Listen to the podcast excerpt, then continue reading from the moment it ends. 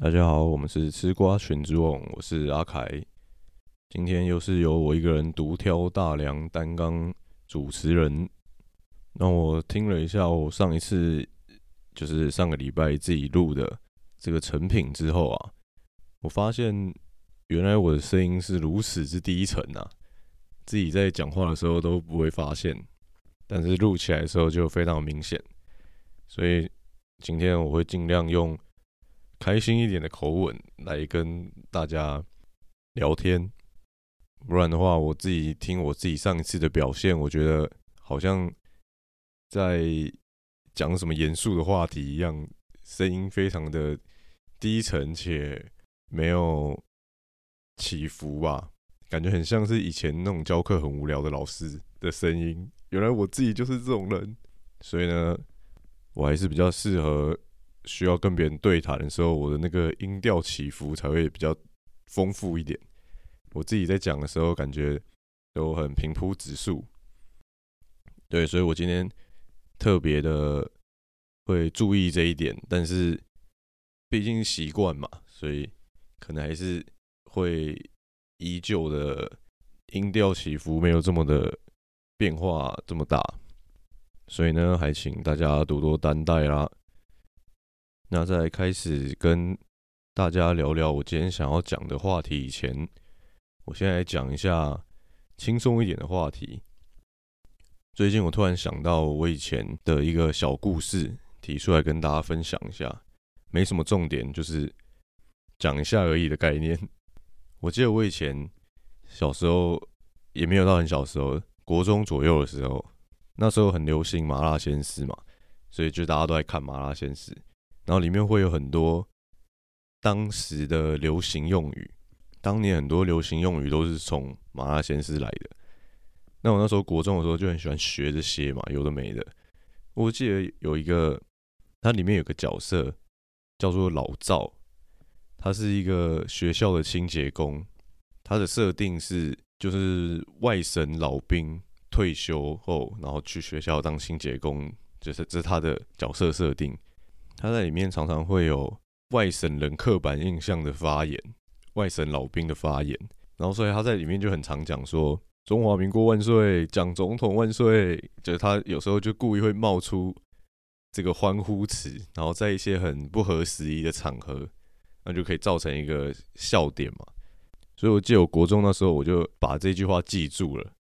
记得有一次跟我的母亲啊一起出去的时候，不知道干嘛，反正我国中的时候。然后就有一个场合，我会觉得说，哎，我讲这个应该是一个效果，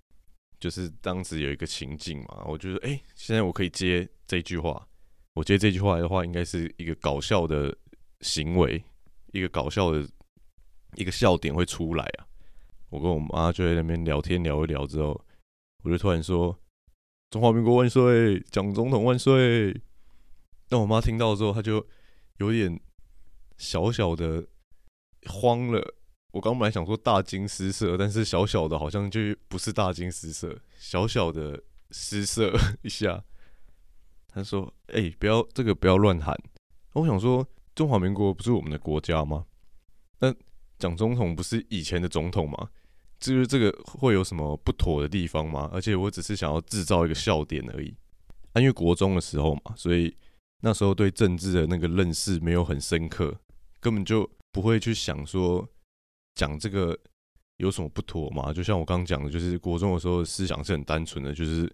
这句话就是我从麻辣鲜师上面学来的一句话，我也不觉得他有什么政治立场，或者是我是怎么样的人，我是有什么立场的人，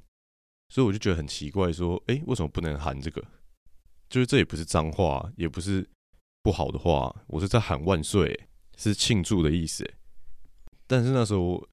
我妈也没有跟我解释太多，她就说：“如果你真的想要喊这个的话，不要喊蒋总统，因为就是可能会有一些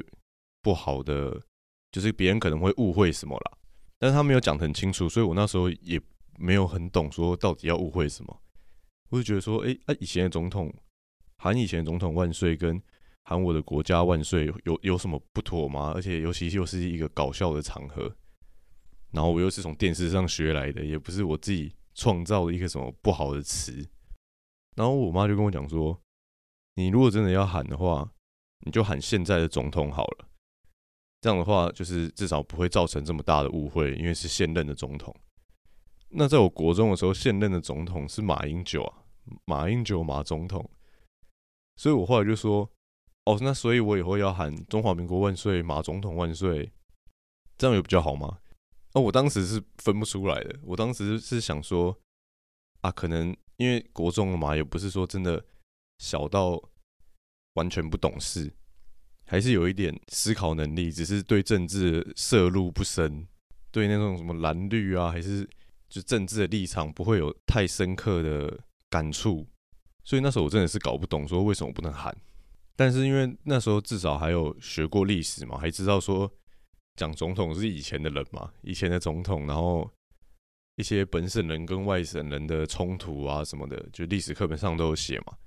所以，我我以为我妈的意思是说，因为可能会有本省人不喜欢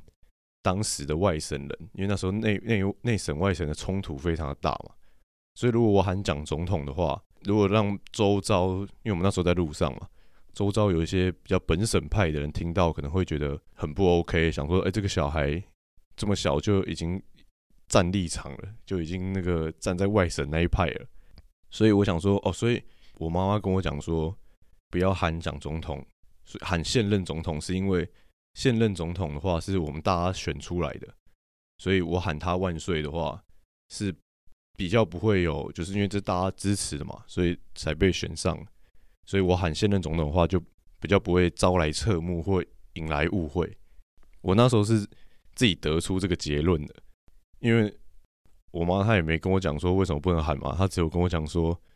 你如果真的想要喊这个的话，你不如就喊现任总统，你不要喊以前的总统。结果我现在时至今日啊，我突然回想起这件往事，虽然没什么重点啊，也没什么值得深刻醒思的东西，但是我不知道为什么我就突然回想到了。当我回想起这件往事之后，我突然发现，因为我现在已经。长大了嘛，对那个政治的那个感触也比较深了，就是懂说大家蓝绿啊在吵什么啊，然后大家的立场会有很很深蓝深绿这种立场，就是长大了已经懂了这些政治的东西了之后，我突然发现，我当时喊蒋总统万岁，跟我喊马总统万岁是没差的吧？因为他们的支持支持者应该是重叠的吧？那不支持者应该也是重叠的吧？所以我把蒋总统改成马总统根本就无所谓啊。可是我在当时得出了，因为蒋总统可能会代表着内省跟外省的冲突，但马总统是我们现任总统，所以是大家都认可、大家都支持的。但现在长大之后懂事，回想起来根本不是这样嘛。就是我是觉得我喊这两个总统根本就没差，就是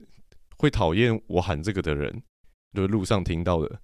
他还是会讨厌啊。不管我把讲换成马，他还是会讨厌啊。那如果他是喜欢的，说哦这个小孩有前途哦，年纪轻轻就懂得喊中华民国万岁这样。我如果后面接的是蒋总统还是马总统，他一样都会喜欢我吧？我是这样觉得啦。所以当时我妈妈跟我讲说，不要喊已故的总统，喊现任总统根本就无所谓嘛。对，就是这样，没什么重点。突然想起的一段我的往事。那接着就继续来跟大家聊聊最近学习到的一些事情。因为我之前是警察嘛，那我是读警专出来的。从以前在开始就听我们 podcast 的老观众应该是知道这件事情的。所以呢，我在高中毕业是七十八岁那时候，就是直接进了警专就开始念书了。那我们在警专里面念的就是不外乎就是法律嘛，啊，当然还有一些体技的部分，但是主要我今天想要。专注在就是法律的部分，所以那时候就开始念法律。可是那时候十七十八岁念法律真的是懵懵懂懂哎，真的是完全看不懂说到底在干嘛。就是我念这些用得到吗？或是搞不懂它的立法逻辑，或是说这个法律为什么要出现的那个概念，完全就是雾里探花的感觉。但是时至今日，我又重拾了这个念法律的。呃，这个行为，我最近发现，就是因为现在也已经过了好几年了嘛，距离我在警专的时候，我就觉得我现在又重新开始念法律的时候，哇，一切都不一样嘞，突然变得很清晰耶，没有到很啊，但是至少比当年在念的时候还要清晰。突然就搞懂了，说哦，到底为什么要这样立法？那这这写法律存在的意义是什么？变得清楚很多诶。然后对于法条也不会觉得就是啊，反正法条就是全部背起来就好了。我还记得我那时候在警专念书的时候，那我们要考宪法嘛，那宪法只有一百多条而已。我那时候就想说啊，反正有些法律就是有些科目可能那个。法律太多条了，然后也没有搞得很懂，所以那几科应该会考蛮烂的。我想说，那我要把我可以掌握起来的分数，就是可以掌握的那几个科目，都是好好的把握住，这样总体的分数才不会太低嘛。所以我就记得我那时候非常的认真在念宪法，因为宪法只有一百多条而已。我想说，我那我就把这一百多条全部都都背起来，我宪法就考得不错吧。就事实证明，我那时候宪法真的考得不错。虽然大家都说真正的法律人是要用理解的，不能用背的，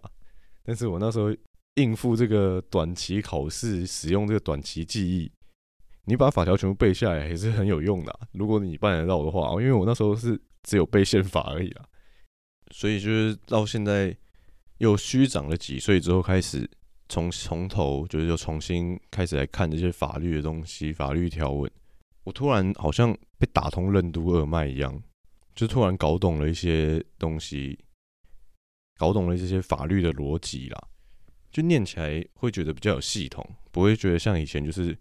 每个科目都是分开的，然后你就是把法条背起来，背不起来的我就放掉嘛，我就把背起来的考好嘛，那平均起来就不会不及格之类的，就是你完全是把它拆开来看的，但是就是现在虚长了几岁之后又回来，真的会透彻很多，就是印证了。一句话就是，法律是经验之学啊。这个学科是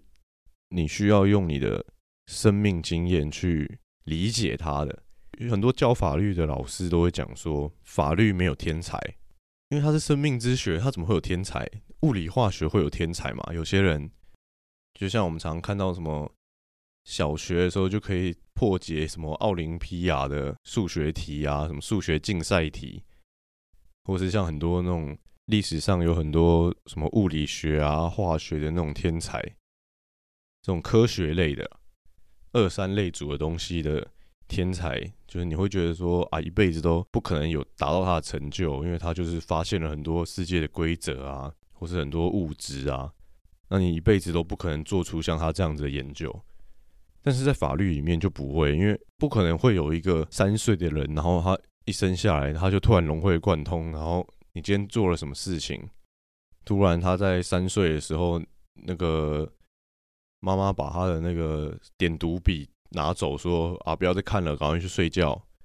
他说：“哎，你不要影响我的受教权哦。”不可能会这样嘛？一定是长大之后才会学到说：“哦，这受教权的概念，然后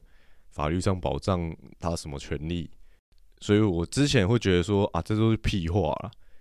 就是老师就只是想要说叫大家认真读书，然后所以说啊，这个法律的经验之学啊，你你有念就有，不会有天才，所以是很公平的，所以叫大家好好读书的意思。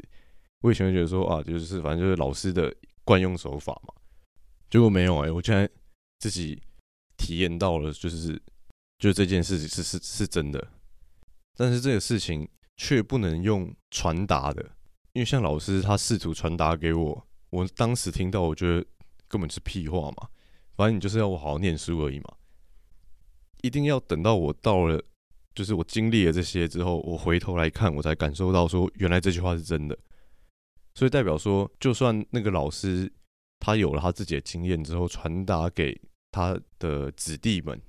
他的学生们，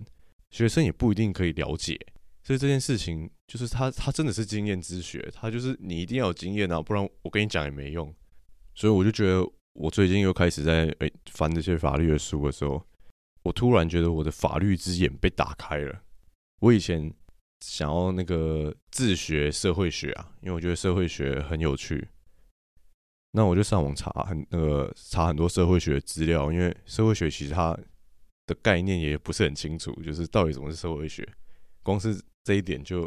可以搞很久了，所以我就先上网查说，诶，到底什么东西是社会学？然后好像很有趣，我想要自己来学习这个东这个学科。那就很多学社会学的人讲说，就是他以前也觉得社会学到底是什么东西，根本搞不懂，连社会学是什么的定义都不清楚，到底在学个屁啊之类的。但是他后来学了之后，就他大学可能是社会学系，或者是研究所是社会所。他说他认真学了之后，发现这个学科就是他的社会学之眼被打开之后，他一下子就是看懂了很多社会上的事情。那我那时候就很，就是我看到很多人，而且不止一个，很多人的的分享都会这样写，我就想说，我也想要打开社会学之眼，我也想要打开社会学之眼之后，然后看社会上很多事情，然后我我是突然就可以理解了，就是说，哦，为什么我当初不理解，说为什么这个社会的运作是这样，为什么我们的政府的呃这个官僚体制啊，或是科层制为什么长这样？然后很多社会上的弱势族群为什么会出现？为什么会产生？然后就突然懂了，说啊，原来社会上所有事情我都看懂了。所以我就很想要打开我社会学之眼，但是我自学了一阵子之后，就那时候自己买一些社会学的书来看，我真的是看不明白，就是我社会学之眼一直打不开。我看了应该也是有三四本吧，社会学的书，什么剑术又剑灵啊。之类的这种就是社会学一开始入门，上网查入门，大家都会说啊必读经典，一定要先看这个之类的，或者什么巷子口的社会学，这些就是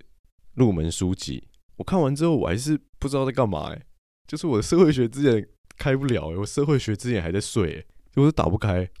然后就有点失望，觉得说，就是到底是我的问题还是社会学的问题？还是那些书的问题，所以让我他没有办法开启我的社会学之眼啊。可是我最近就是我觉得我的法律之眼被打开了，我以前的法律之眼也是闭起来的。最近才因为我就说我那个经验之学嘛，所以我才最近感悟到这件事情，然后我的法律之眼才突然被打开，我就突然搞懂那些法律人在干嘛，就是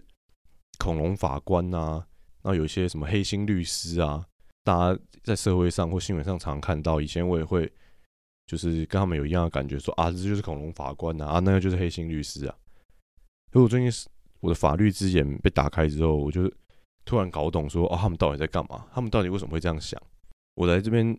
来做一个举例，或是应该也不算举例，应该就是法律上的概念，就是法律人他们都会有一个概念叫函涉，我觉得是跟。没有学过法律的人，他的逻辑思维会不一样的地方就是在这里。那就是因为我深刻的体悟到这件事情之后，我才我的法律之眼才被打开了。我觉得这是一个钥匙吧。学法律的人，他们都会把这件事情含涉到法条上面。比如说，法条今天写说偷人家东西的人就是要处罚，比如几年徒刑什么的嘛，就切刀罪之类的。那一般的人的逻辑思维，就是没有没有学主科不是法律的人的逻辑思维，他会觉得说：“哎，你今天偷东西是一个不对的行为，所以我要用法律来惩罚你。”我的逻辑思维是我先看到你做了一件我觉得是错的事情，所以我要找法律来惩罚你。可是，在法律上不是这样，因为法律是用含色的嘛，就是他们的这个专有名词，我不知道为什么用含色了。总之，含色的意思就是套用啦，就是他们的逻辑思维是：我先找到一个法条，是偷人家东西的人要处罚，然后我再来看你的事这件事情，你你的这这个事情对照这个法条有没有吻合？第一步跟第二步的那个判断是颠倒的。一般人是先看先判断事实嘛，哦，这个事情很坏，偷东西不对。所以我要找法律来惩罚你，但是学法律的人他们是这个法条先出来，偷东西的人不对，那我再来看哦，你你做的事情，你拿走别人东西，在别人不知道的状况，哦，那你是偷东西，哦，吻合吻合吻合，所以你犯了这条法律。就是我最近才，因为其实说实在的，我在警专的时候就学过了，只是我后来忘记了，但是我最近才。被唤醒记忆，说：“哎，我以前就学过了，可是我以前完全不懂这个在干嘛。”我就觉得说：“啊，反正就是偷人家东西你就犯窃盗罪嘛。我不会，我不会去认真的去厘清，就这第一步跟第二步有什么差别。就我先看到你偷东西，然后我找法条说，哎，你犯了窃盗罪，跟窃盗罪先，我先把窃盗罪的概念，就是我要先知道，我是一个假设我是一个律师还是什么，我要先知道所有法条嘛。那我先知道有窃盗罪这个法条之后，我再来看你这个行为，哦，吻合，吻合，吻合，哦，那你有犯这个这个罪。就是以前不会觉得说这件事有什么重要，这两个得出来结论不是一样吗？那如果那个人没有犯窃盗罪的话，我先看到说，哎，哦，你没有偷东西，那你没有犯，跟法条先出来，然后，哎，没有吻合，没有吻合，所以你没有犯，有有什么差吗？以前不会觉得有差，可是最近就是发现说，这个就是法律的核心啊，就法条之所以这么重要，为什么大家都会说，以前有些刻板印象可能觉得律师很爱辩。就是会拿那些呃玩文字游戏，但是这就是他们的游戏啊，因为他们就是要，他们就是要先有法条才可以去判断你的做的事是对还错嘛，所以他们要很注重在那个法条上面，所以大家才会觉得他们好像都在玩法律游戏，都在玩文字游戏啦。可是就是你懂了这个概念之后，就是我我现在懂了这个概念之后，我知道了他们的思维是要用含舍的，是要用。比照而对比的，就是事情要去对比那个法条有没有吻合的，而不是先看事情然后再来找法条。就我懂了这第一步骤跟第二步骤的逻辑思考之后，我觉得我的那个法律之眼就被打开了。就我突突然搞懂所有的法律人到底在干嘛，我就看清楚了。虽然说我没有比他们厉害，但是我看清楚他们在干嘛了。就是你会理解说他们为什么会这样想，然后他们为什么会做出这些作为。然后像有些什么恐龙法官，大家判的事实，呃，他判定的那个最后的结果不是群众想要的，就被讲说是恐龙法官嘛。但是因为法官要判什么刑度，在法律上都规定好了，所以他没办法改变啊。那有些人就是就像这这就这就是两个不同的逻辑思维的碰撞嘛。一般人就是像我刚刚说的，一般群众。他是先看事情，再看法律的嘛，所以他会先觉得说，哎，这个人做的事情非常非常的坏，所以我们应该用非常非常重的刑去判他。那在法官的眼里，他是一个法律人嘛，所以他的那个步骤是像我刚刚讲的那样子，他就会觉得不对啊，应该是法律先这样子定。那他有规定说，他最高只能判几年，那我最多就只能判这几年呐。那甚至在法院的攻防上面的时候。对方的律师可能又把这个法条说：“哎，这个不吻合，不吻合，不吻合啊！”那他没有犯这个罪。那法法官如果被就是被说服了，他就说：“哎，啊，他真的没有犯啊，他真的不吻合啊！啊，这个法条写在这边，然后他的行为，第一点吻合，第二点吻合，哎，第三点不吻合，那他们没有犯啊。可是，在一般人人的角度会觉得啊，他第一点吻合，第二点吻合，第三点还好吧？第三点不是这个的重点吧？”就是他，他第三点有没有做，搞不好跟他最后的结果不会相去太远。假设贪污好了，他他做了第一点、第二点、第三点，最后他得到贪污的结果，啊，贪到钱了。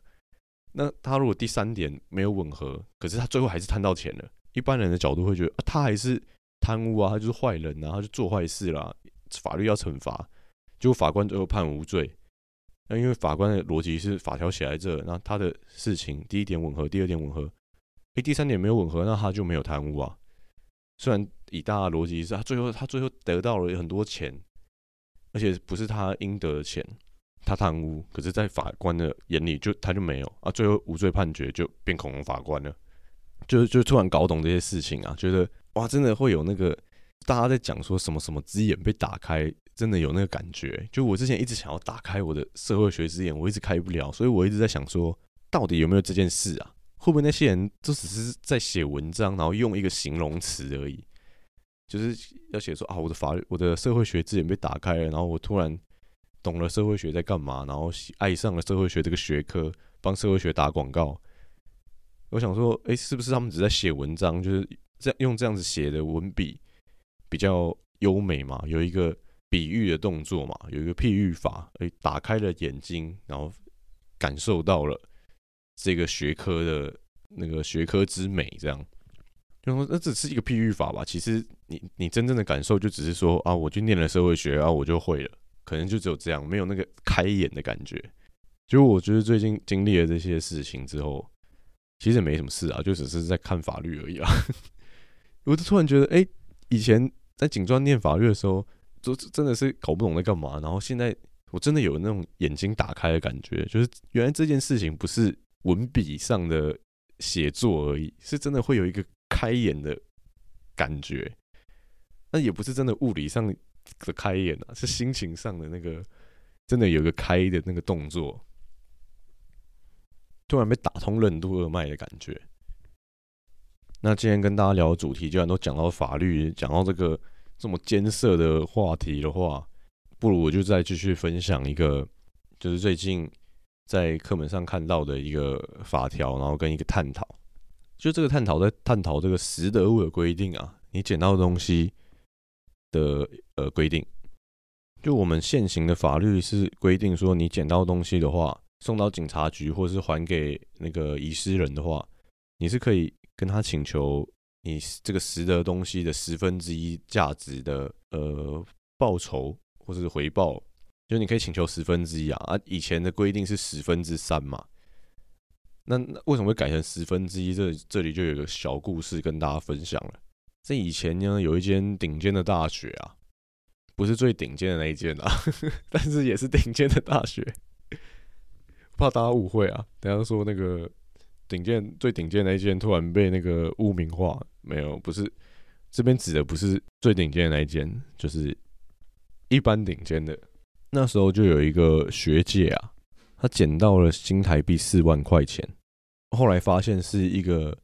学妹掉的。那个学妹家里是低收入户，然后她是申请学贷，贷那四万块要缴学校的注册费的，所以她那时候就跑去呃什么教务处还是什么处跟老师说：“哎，我四万块掉了怎么办？这样我没办法缴注册费，而且那个还是学贷来的。”就哎学校帮他找找找，发现哎有人捡到四万块。就是那个学姐，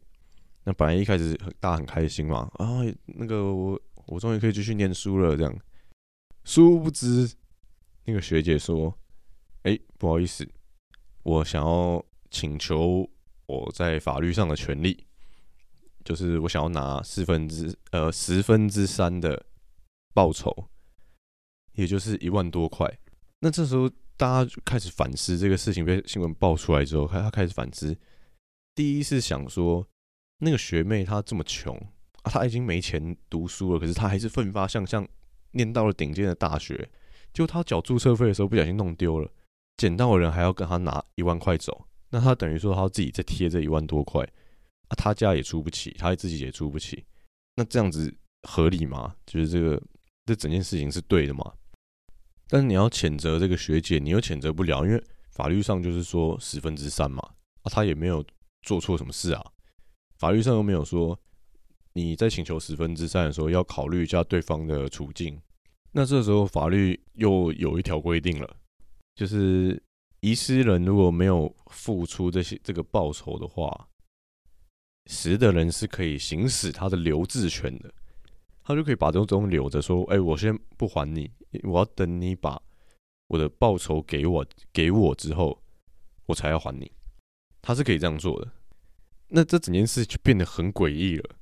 就大家觉得说，诶，这个学姐怎么这么坏啊？可是她在做的事情完全是可以的，就在法律上完全是 OK 的。可是大家又觉得她很坏，诶，就出现了一个这个道德与法律的冲突了。就说，诶，那现在到底要怎么办？那他到底要给他十分之三，然后让那个学妹念不了书，缴不了注册费，还是大家要来谴责这个学姐？但是这个学姐又说。诶啊，法律定的，不是我要的，是法律说要给我的。那这样的概念，那最后这件事情当然后来圆满的解决了。学校后来有跳出来处理，那那个四万块是有顺利的还给那个学妹。但这时候大家就觉得说，哎，不行不行，这件事情出来之后，开始大家想要修法了，说，哎，十分之三太多了，你捡到一个东西，你要给十分之三呢，三成呢，他只是。把东西还你，结果你的东西剩七成，这样子对吗？不太对，所以打 A 开始改，结果改成十分之一，我就是觉得没什么差啊，因为这就涉及到了这个捡到的东西到底有没有报酬的问题嘛。我今天捡到东西，我今天捡到一百万，我拿我还是可以免费得到十万块啊，跟我以前免费得到三十万，虽然说是那个钱那那个具体上当然是有落差，但是对我来说都是突然得到的嘛。那对遗失人来说都是突然损失的嘛，就是哎，我本我虽然本来不见了啦，但是有人捡到嘛，可是我却只能拿回九十万，跟我却只能拿回七十万。其实以遗失人的角度都会觉得不合理吧？就是今天我虽然掉了一百万，如果没人捡到，我一百万就不见了嘛。可今天既然有人捡到，可是我不能拿回全部，是什么意思？那后来修成十分之一之后，又多了一个规定，就是如果这个遗失人他的家境啊是低收入户或什么，就是或者什么需要受协助啊之类的，可以规避掉这个十分之一，就是拾得人就不能请求这个十分之一哦。那这这个法律这样子又变得很不合理了。虽然说是现行的法律啊，那我我也不是什么法律的专业人士，我就只是一个无聊在翻翻法条的人，但是。还是会觉得不合理嘛？因为课本上就有在探讨这个问题。因为你如果这样子制定的话，那这个法律权利到底是什么意思？就是今天如果说可以，不管是十分之一还是十分之三，今天如果说这个是捡到人的权利，在我们的社会观念，然后在我们的法律的制定里面，觉得说捡到人本来就可以拿到十分之一或十分之三的报酬，这个是正当合理的权利。那为什么我的权利要因为对方的家境受到影响？因为我那时候看到这个，我觉得我以前一定会觉得超无聊，就说这到底在探讨什么鬼啊？你赶快把那个最后定出来的结论告诉我就好了，反正我把它背起来，然后拿去考试。可是说最近就觉得说探讨这些实物上的问题很好玩，就是都是一些真实的故事。就有些那个法律的学者开始在论战嘛，开始吵架，说：哎，那如果今天这个。真的是我应有的权利，比如说我应有那个人身自由，好了，这是我应有的权利嘛？我不会因为说，哎，因为那个人很穷，哎，所以你一定要去当他朋友，你一定要去陪伴他，因为他家很穷，所以你不能有人身自由，你一定要跟他绑在一起，这样子不合理嘛？让大家都觉得不合理嘛？因为那个这这自由是我的，跟他跟他什么关系？他穷不穷不关我的事啊，我还是享有我的自由。所以说，今天如果这个这个钱是你的权利的话，你本来就可以拿的钱，那我怎么会因为他家很穷，关我什么事啊？我本来就可以拿这个钱，这是我的权利啊。那他家很穷，你用其他的社会补助什么去帮助他嘛？就是不不关我这个权利的事情。可是他今天这个法律的制定就把它捆在一起，就把它捆成说，哦，捡到的人可以拿十分之一，但是。对方如果家庭家境不好，很穷的话，你不能拿。就有些人在法律就是这个法条的规定上，觉得这个逻辑不对。说，哎，那那这个十分之一到底是他的，到底是他的权利，还是还是说，就是不穷的人活该要被抽成？那这时候就是有人提出了一些解方啊，但是现行的法律就是目前说的十分之一，跟如果对方是家境比较不好的话，是不能请求的。现在这是现行的。但有人提出了一个我觉得蛮有道理的解方，就是你只能请求在返还这个拾得物的路程中、过程中衍生出来的钱，你只能请求这个。哎，我觉得这蛮合理的。比如说，我今天我家附近离那个派出所很远，最近的派出所也离我家有一段距离。那我又是一个不会骑车、不会开车的台北人。那我今天哎捡到一个皮夹，里面有两万块，好了，哇，这个失主一定很着急。我想说啊，一定要拿去派出所，然后看可不可以找到他，返还给他。但是我就是不会骑车，也不会开车。那最近的那个派出所又这么远，那我就拦了一台计程车，说，哎，载我去派出所，我要还这个钱包。然后从我从我还完钱包之后，我从派出所还要再回来嘛，要再搭那个来回的计程车。那这时候那个疑似人来说，哎，谢谢你，谢谢你帮我捡到钱包。那如果我可以请求说，哎啊，我刚特别专程搭计程车来的那个计程车钱，你要给我吧？哎，这听起来就比较合理一点。那当然，那个细部到底要怎么规定？那当然就是呃，这些立法者、法学者要去帮我们细细的，就是写出说，像就到底怎么样算是这个过程嘛？只是说概念上大概是这样。因为这时候就可能有很多人冒出很多问题，因为这还不是一个很明确的概念。很多人就那怎样怎样怎的话要要怎么算？那就还没定出来嘛。你问我这个，我怎么会知道？比如说有人会觉得说，那如果在如如果今天是一个。就是那个派出所，在捷运站门口一出门一出捷运站就到了。那我不选择坐捷运，我选择坐计程车。那个人就是那个遗失人，是应该要给我计程车的钱，还是给捷运的钱就好？因为其实你是可以选择捷运也会到的嘛。那你为什么要选择贵的？所以我只要给你最低限度的。就像这些问题，那是立法者的问题啊，不关我事啊。我只是提出来 讲一下而已啊。我只是提出我最近看到的事情，然后。跟大家聊聊，那这个时候我又很好奇了，我说：“哎，那其他国家会不会也有这个规定啊？”于是呢，我就问了一个我唯一的一个外国朋友嘛，就是一个日本籍的朋友，我问他说：“哎，在日本你捡到东西，你可不可以请求，就是是就是不管是几分之几，就是你可不可以请求就是一些报酬？”他说：“不行。”他说：“在日本你捡到东西的话，要还给别人，不是很正常吗？”哎，我突然听到之后。我突然如雷贯耳啊！他就说：“啊，你捡到东西还给别人，不是很正常吗？”就哎，对啊，很正常啊，这是很正常一件事吧？那我们还在那边讨论说：“哎，十分之一还是十分之三啊？那个人家境好不好？”我们讨论这干嘛？因为你捡到别人东西，不然你就要还给别人嘛，对吧？突然哎，突然被打通了，哎哎，对啊，哎，我们讨论这干嘛？对，那我后来又把那个延伸的那个我们刚刚讲的说，那如果借人车钱。这一种的可不可以请求？我就问他说：“那如果今天你就是像刚刚的假设，你今天离家离派出所很远啊，什么什么，坐检测去？”他说：“如果是他的话，他会拿到附近的车站，因为他们的车站好像也会收拾得物。”诶，他说他不用拿去派出所啊，他拿给，因为那个日本的那个车站就很多嘛，大家都知道嘛，那个捷运图比我们的复杂多了。他说他拿去附近的车站，车站也会收。诶。哦，我突然想到，我反思到说，如果今天我在外面，不是在捷运里面捡到一个拾得物，就我在路上捡到拾得物之后，我走到我最近的那一间捷运站，跟他讲说，跟站务人员讲说，哎，我在那个外面差不多五十公尺处的那个呃民权西路上面五十公尺处捡到这个钱包，哎啊，就是你你帮我，就是这是捡到的，就是交给你这样，我我不知道，因为我没有试过啦。可是我觉得应该有几率站务人员不收吧，他应该会觉得很莫名其妙吧，他会觉得说，哎，啊你在外面捡到，你又不是在我捷运站内捡到的，而且还是在五十公尺处，你还特地走五十公尺拿过来给我干嘛？我觉得有些站务人员应该会不收，哎，我我不知道那个捷运的规定，或说说不定是有规定说一定要收，或者是捷运站人都很好，都一定会收，因为我没有试过。可是我自己想，